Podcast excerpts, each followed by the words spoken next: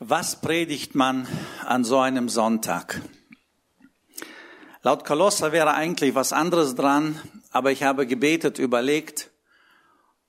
Und weil es auch im Kolosserbrief stattfindet und in diesem Kontext habe ich mich entschieden, und ich glaube, das ist so von Gott für heute Morgen an uns gerichtet, dass ich über einen jungen Mann, der ein Sklave war, der verzweifelt war bei seinem Herrn, der am Ende eine üble Entscheidung getroffen hat, wegzulaufen in die Hauptstadt und in Rom sich neu zu orientieren. Das ist die Geschichte, das ist die Situation und darüber möchte ich heute sprechen. Wir sind ja im Kolosserbrief. Kolossea liegt ja in Asien, weit weg von Rom. In Asien gibt es Schafzucht, also, wer mit vielen Schafen arbeitet, der verarbeitet auch die Wolle. Und es gab dort einen reichen Wollweber, ein Unternehmer, ein Geschäftsmann, der hatte viele Sklaven Sklaven waren unglaublich wichtig in der damaligen Zeit. Sklaven musste man haben, um zu überleben. Denn wer keine Sklaven hatte, der hatte keine richtigen Mitarbeiter und der kam nicht weiter. Also für die Wirtschaft, für die damalige Situation war das wichtig, dass man Sklaven hat. Man hat Sklaven eingesetzt im Bereich von Küche, im Bereich vom Haushalt. Man hat sogar Sklaven eingesetzt, um die Kinder zu prägen, erziehen, begleiten oder schulisch zu helfen. Man hat Sklaven eingesetzt als Ärzte bei den reichen Leuten, sowas wird auch berichtet.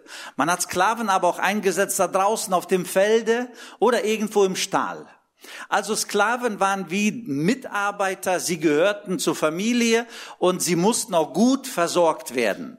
Und deswegen heißt es auch guter Herr, gute Versorgung. Den Sklaven ging es dort gut. Wenn der Herr nicht so gut war, dann litten natürlich auch die Sklaven. Über Philemon, das ist der reiche Herr im Kolosserbrief, über Philemon wissen wir im Grunde genommen nicht viel. Wir wissen, er war reich, wir wissen, er war ein Wollweber, wir wissen, er hatte Sklaven, wir wissen, er hatte ein großes Haus, wir wissen, dass er sein Haus geöffnet hat für die örtliche Gemeinde und wir wissen, dass er durch Paulus zum Glauben gekommen ist.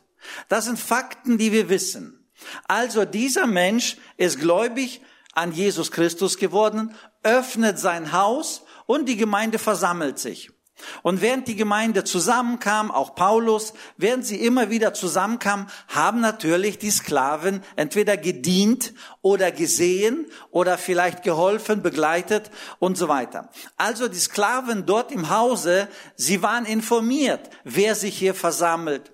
Sie waren informiert, weshalb sie zusammenkommen. Sie wussten auch, wer Paulus ist, welche Rolle er spielt. Sie wussten um die Beziehung zwischen ihrem Herrn, also Philemon, und zwischen der Beziehung zu Paulus. Das war alles klar, das war transparent, sie lebten so miteinander. Und in dieser Situation gab es einen Sklaven, Onesimus. Ein junger Mann, der muss ungefähr 20 Jahre alt gewesen sein. Und er muss unglücklich gewesen sein, unzufrieden gewesen sein. Er hatte vielleicht seine Krise, seine Probleme. Am Ende beklaut er seinen Herrn und haut ab, wir wissen, nach Rom. So, und bevor wir jetzt weitermachen, möchte ich die biblischen Texte dazu lesen und dann an einigen Positionen ähm, die Inhalte etwas vertiefen. Und zwar, weshalb kommt er hier vor? Der haut ab nach Rom. In Rom kommt er zu Paulus bei Paulus wird er gläubig.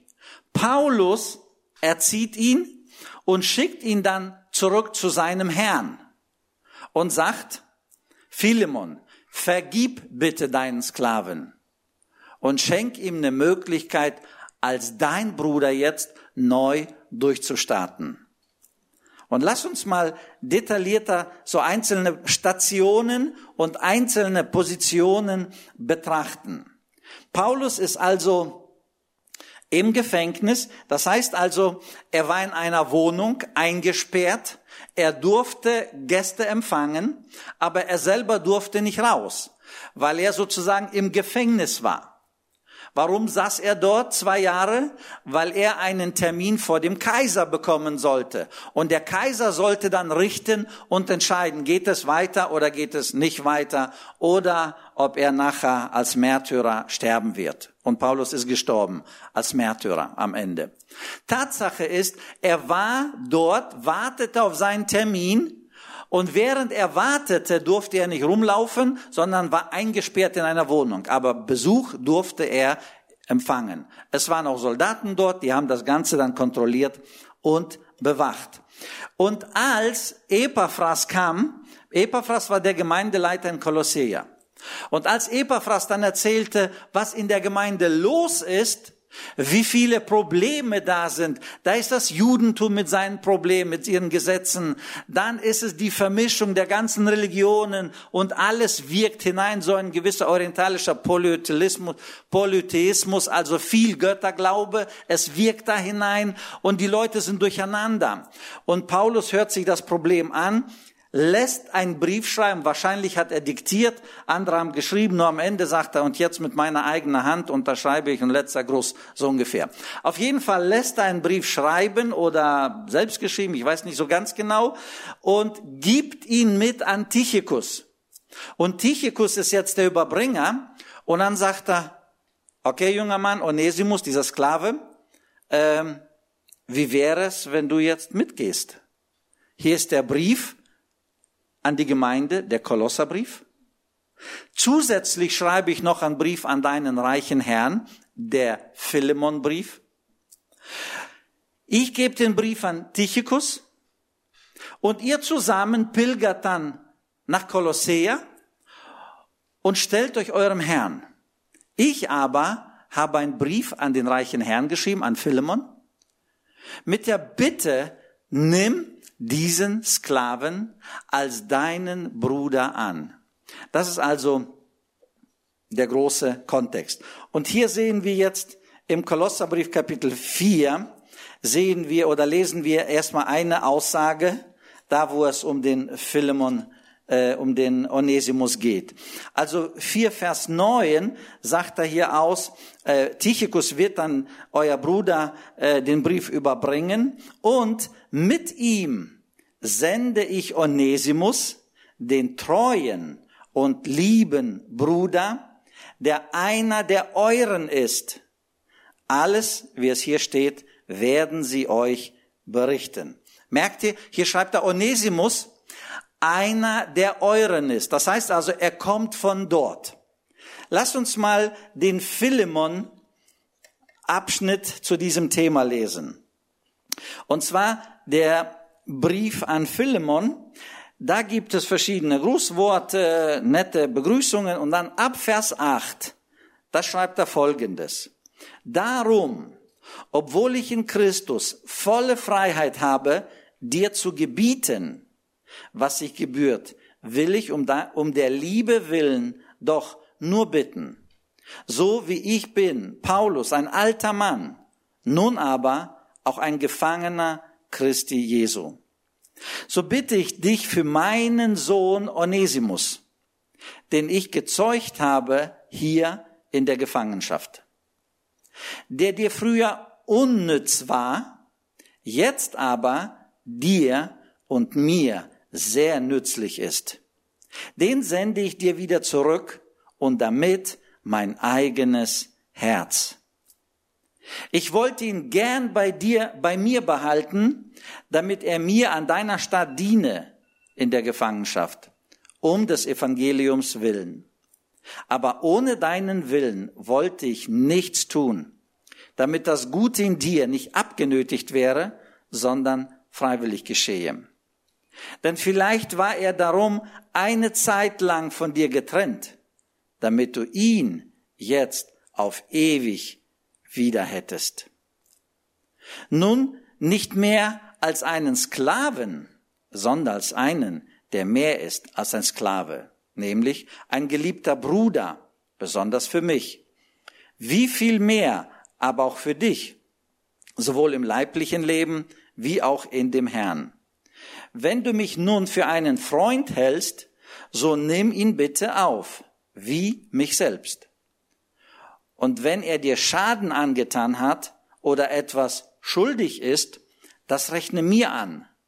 Ich, Paulus, schreibe es mit eigener Hand. Ich will's bezahlen. Ich schweige davon, dass du dich selbst mir schuldig bist. Ja, lieber Bruder, gönne mir, dass ich mich an dir erfreue in dem Herrn und erquicke mein Herz in Jesus Christus. Im Vertrauen auf deinen Gehorsam schreibe ich dir, denn ich weiß, du wirst mehr tun, als ich sage. Zugleich aber bereite mir die Herberge, denn ich hoffe, dass ich durch eure Gebete euch wieder geschenkt werde. Also, wir sehen hier eine Geschichte eines entlaufenen jungen Mannes. Und dieser junge Mann heißt Onesimus. Onesimus in der Wortbedeutung bedeutet eigentlich der Nützliche. Also Onesimus, der Nützliche, dient im Haus eines reichen Herrn und ist unglücklich und Paulus schreibt, er war die unnütz. Die englische Übersetzung sagt, sein Name ist der Profitable.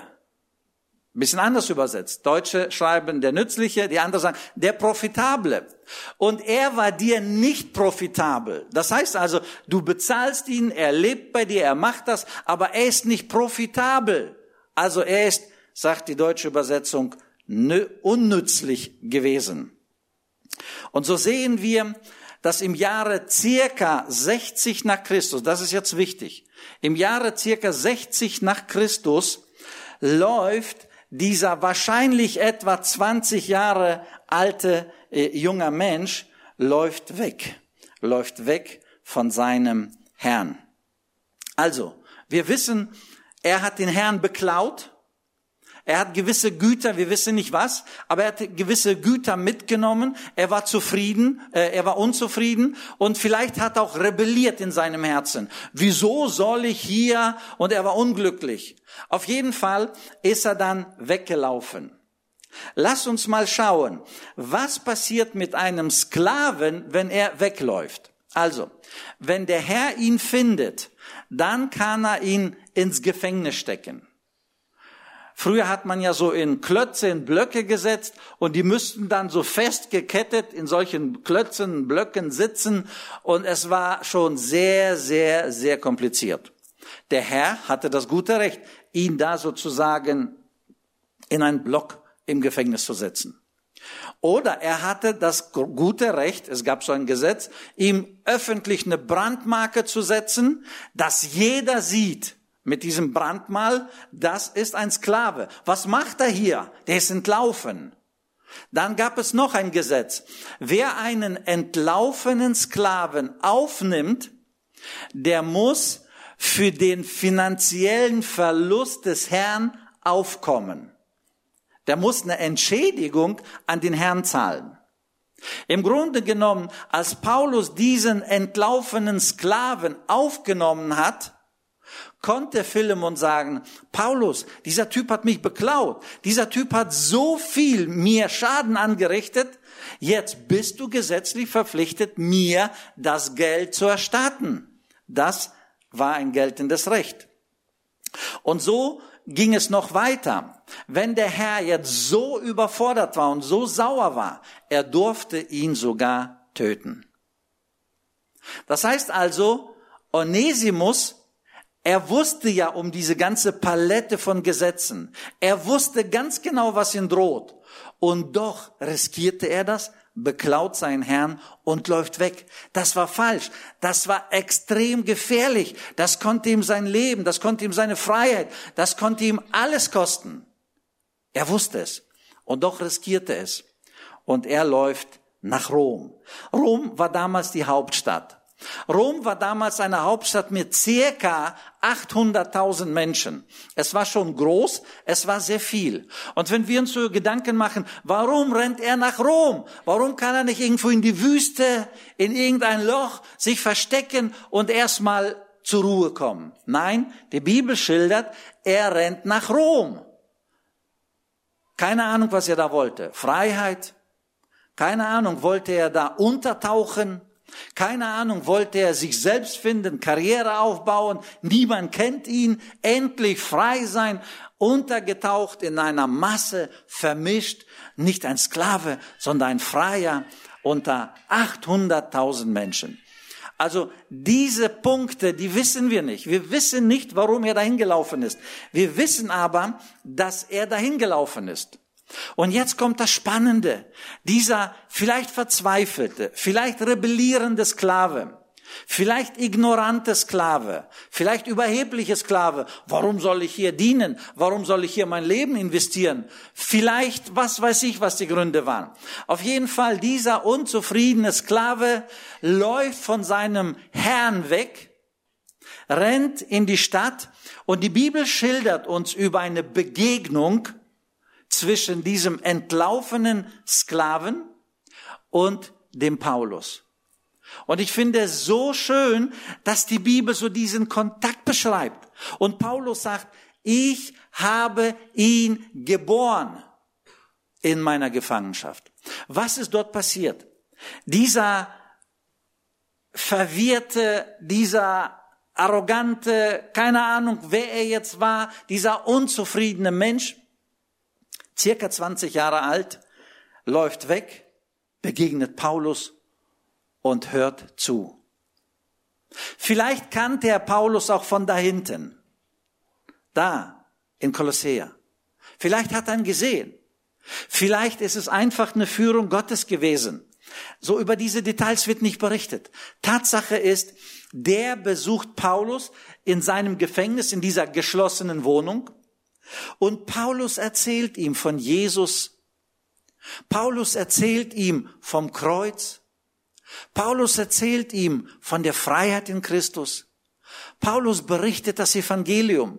Und ich glaube, das war nicht nur ein Besuch. Ich glaube, das war eine Beziehung, die da gewachsen ist. Und dieser entlaufene Sklave kommt immer wieder zu Paulus, hört das Evangelium und fängt an, innerlich sich zu öffnen sich neu zu orientieren. Er öffnet sich für das Evangelium und am Ende glaubt er daran. Er stellt fest, er ist Sklave, er ist ungehorsam, er ist weggelaufen, er ist jetzt weit weg von seinem Herrn und wenn sein Herr das erfährt, dann ist ihm wirklich das bittere Ende und dort bekehrt er sich. Dort tut er Buße für sein Verhalten, für seine Haltung. Und dort bekommt er einen neuen Blick aufs Leben. Merken wir, wenn Jesus in unser Leben hineinkommt und wenn wir unser Herz wirklich für Jesus öffnen, dann schenkt er uns einen neuen Blick, eine neue Wahrnehmung, eine neue Gesinnung, ein neues Dienstverständnis, eine neue Hingabe und so weiter. Und plötzlich lesen wir, dass dieser Sklave, der da hinten bei Philemon satt war, den beklaut hat und weggelaufen ist. Plötzlich lesen wir, er ist ein treuer Diener geworden. Paulus ist im Gefängnis und Philemon ähm, und Onesimus kommt immer wieder und dient und dient, stellt Fragen und wächst geistlich. Und er bekommt eine neue Perspektive des Lebens, eine neue geistliche Sicht, eine neue Orientierung. Und als er stark genug im Glauben war, als er genug verstanden hat und als der Heilige Geist schon ziemlich wirkte in diesem jungen Mann, fühlte sich Paulus mutig genug zu sagen, Philemon, jetzt ist es Zeit. Du bist reif genug, du bist stark genug, jetzt ist es Zeit, zurückzugehen und deine Position wahrzunehmen. Vorausgesetzt, Philemon vergibt dir. Und ich glaube, Paulus wusste nicht so genau. Schickt er den Jungen jetzt in den Tod? Oder schickt er den Jungen zu einem gläubigen Philemon, der demütig ist und sagt, mein Sklave, ich vergebe dir. Du hast eine neue Chance. Bei mir kannst du jetzt durchstarten. Paulus wusste er das nicht. Und in den Begriffen, die er da schreibt, da lesen wir auch so, ähm, nimm ihn an. Und damit er so mh, hm, kräftiger wird, wie mich. Vergib ihm, so ungefähr, und denk an mich dabei. weil Paulus ja die der geistliche Vater von Philemon war. Er wusste nicht, was er da macht, aber er glaubte, dass es richtig, den bereits Diener und Bruder Onesimus, diesen Sklaven, zurückzuschicken. Und wir lesen in der Bibel, er hat ihn zurückgeschickt und er ging zurück. Weiter wissen wir, dass der, dass der, ähm, äh, ähm, dass der Philemon ihm tatsächlich vergeben hat. Als sie dort ankamen und als der Brief übergeben wurde und als Philemon alles durchgelesen hat und verstanden hat, vor mir steht nicht der alte Sklave, sondern vor mir steht ein neuer Mensch, ein Bruder im Herrn, einer, der Jesus liebt, einer, der Paulus gedient hat und einer, der Gott dienen möchte. Philemon reicht ihm die Hand, Philemon vergibt ihm alles und er nimmt ihn wieder auf. Und dieser vielleicht kurz über 20-jährige junger Mann darf jetzt durchstarten im Hause von Philemon unter seinem Schutz und dort hat er dann seinen Dienst ausgebaut. Und dann verschwindet er von der Bildfläche.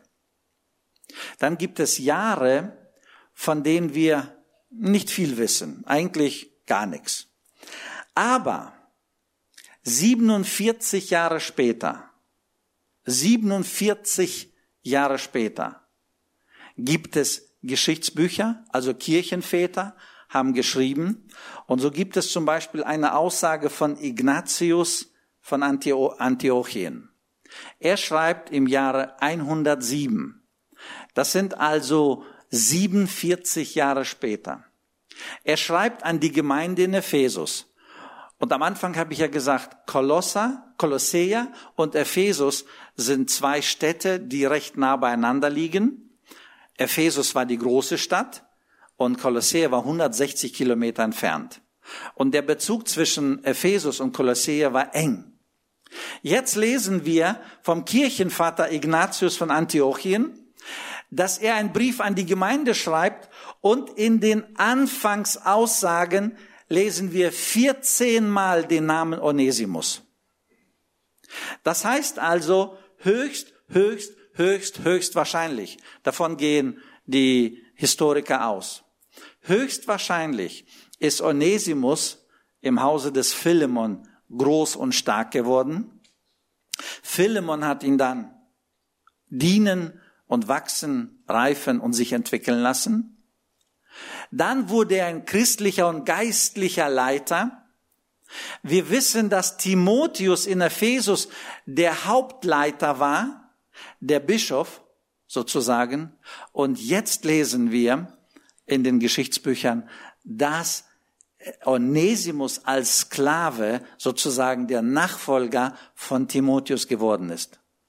Also wenn ich überlege, diese Position, diesen Einfluss, den er in die Christen, in die Gemeinde, in die Menschen einbringt, als Diener des Herrn. Wenn ich überlege, ein verzweifelter junger Mann, einer, der ein Sklave im Hause des Philemon war, der sich dann bei Paulus in der Ferne, in der Hauptstadt, wirklich neu orientierte, der seinen Blick auf Jesus setzte, der sein Vertrauen auf Jesus setzte, der seine Schuld bekam, äh, bekannte, der Buße tat und durch Gottes Gnade eine neue Kreatur wurde. Und diese neue Kreatur wurde am Ende des Lebens der Bischof von Ephesus. Eine unglaublich wirkungsvolle Position. Es gibt einen Theologen, F. F. Bruce, er stammt aus England, war sehr erfolgreich im 20. Jahrhundert und er schreibt, es ist höchstwahrscheinlich so gewesen, dass Onesimus als Sklave, ehemaliger Sklave, alle Briefe des Paulus gesammelt und sortiert hat. Und als später die Bibel zusammengestellt wurde in den Kanon, wie wir ihn heute haben, dann ist es Onesimus zu verdanken, dass er die Inhalte, die Briefe des Paulus geliefert hat. Davon gehen Historiker auch aus. Zumindest schreibt das der F.F. Bruce. Weiter wissen wir, dass im Jahre 109 nach Christus, da war Onesimus circa, circa 70 Jahre alt. 109 nach Christus ist bekannt, dass der König, der römische König Trajanus einen Befehl erlassen hat, dass der Onesimus als Märtyrer sterben, äh, sterben sollte. Und er wurde dann als Märtyrer, weil er sich nicht abgesagt hat von Glauben, er wurde dann als Märtyrer gesteinigt und 109 nach Christus ist er gestorben. Als Märtyrer für seinen Herrn. Für mich ist es eine sehr frohmachende Geschichte. Und ich glaube, wir haben hier einige Passagen, über die wir nachdenken sollen. Ich weiß nicht, wer du in dieser Passage bist. Es kann sein, dass du der Philemon bist. Es kann sein, dass der Auftrag heute Morgen an dich ergeht. Vergib, lass los, lass ihn leben und lass ihn in Freiheit vor Gott sein Leben gestalten. Lass ihn eine Entwicklung nehmen, die vergeben ist. Und nicht immer, er weiß, mir wurde nicht vergeben, meine Eltern haben mich nicht vergeben, meine Geschwister vergeben nicht, die vergeben nicht, ich bin sauer, ich habe Groll, ich habe Bitterkeit im Herzen gegen die. Vielleicht sind wir in dieser Position, dass wir vergeben sollen. Letzten Sonntag sprachen wir ja, kleidet euch in Demut und Geduld, ertragt einander, also emporheben einander, und dann war die Aussage, und vergebt einander. Und Paulus schildert hier eine Situation von einem Philemon, der vergeben hat, der losgelassen hat und der gesegnet hat. Und am Ende ist von diesem Sklaven, der Rebell war, der verzweifelt war, der weggelaufen ist, der geklaut hat, am Ende ist es ein Diener des Herrn geworden und als Märtyrer gestorben. Es kann aber auch gut möglich sein, dass du dich irgendwo befindest wie dieser Onesimus. Du bist unglücklich, du bist unzufrieden, du bist auf dem Absprung. Ich will mein Leben meistern, ich will selber entscheiden, ich will, ich will und die anderen sollen mich in Ruhe lassen und ich will mein Leben. Es kann sein, dass wir da irgendwo stehen, dass wir innerlich rebellieren. Es kann sein, dass wir auf dem Wege nach Rom sind. Es kann sein, dass wir untertauchen wollen. Lasst mich in Ruhe. Es kann sein, dass wir uns abschotten wollen. Es kann sein, dass wir in die Wüste laufen. Wir wollen alleine sein. Lasst mich in Ruhe. Alle zusammen. Ich weiß, was ich mache. Ich will alleine sein. Wenn es bei Onesimus nicht zu einer Begegnung mit Paulus und somit mit dem lebendigen Gott gegeben hätte. Wenn Paulus nicht der Überbringer des Heils wäre, dann wäre die Geschichte Onesimus komplett anders gewesen. Komplett anders. Ich weiß nicht wie, aber komplett anders. Deswegen, wo immer du dich befindest, egal auf welchem Absprung du dich befindest, spring in die Hände Jesu. Baue Beziehungen mit Ratgebern, die dich zu Jesus führen. Baue nicht Beziehungen mit Ratgebern, die dir noch weitere Tipps geben, wo du noch hinlaufen kannst, sondern baue Beziehungen zu Menschen, besuche Menschen, pflege Kontakte zu Menschen, die immer Wegweiser der Gnade Gottes sind. Für mich ist es ein sehr, sehr schönes Bild. Für mich ist es ein ermutigendes Bild, auch in einer Zeit, in der wir stecken, auch in einer Zeit, wo es nicht alles glatt, rund und schön gelaufen ist. Aber Gottes Verheißung steht da. Wer zu mir kommt, der wird Frieden und ewiges Leben ererben. Wer zu mir kommt, der wird Frieden finden. Und egal, ob du jetzt der Philemon bist, loslassen, annehmen, neue Chance jemand geben, oder ob du auf dem Wege ins Irgendwohin bist, orientier dich bitte an Menschen, die Wegweiser zu Jesus Christus sind. Gott segne uns dabei. Lass uns aufstehen. Ich bitte noch, ich bete noch.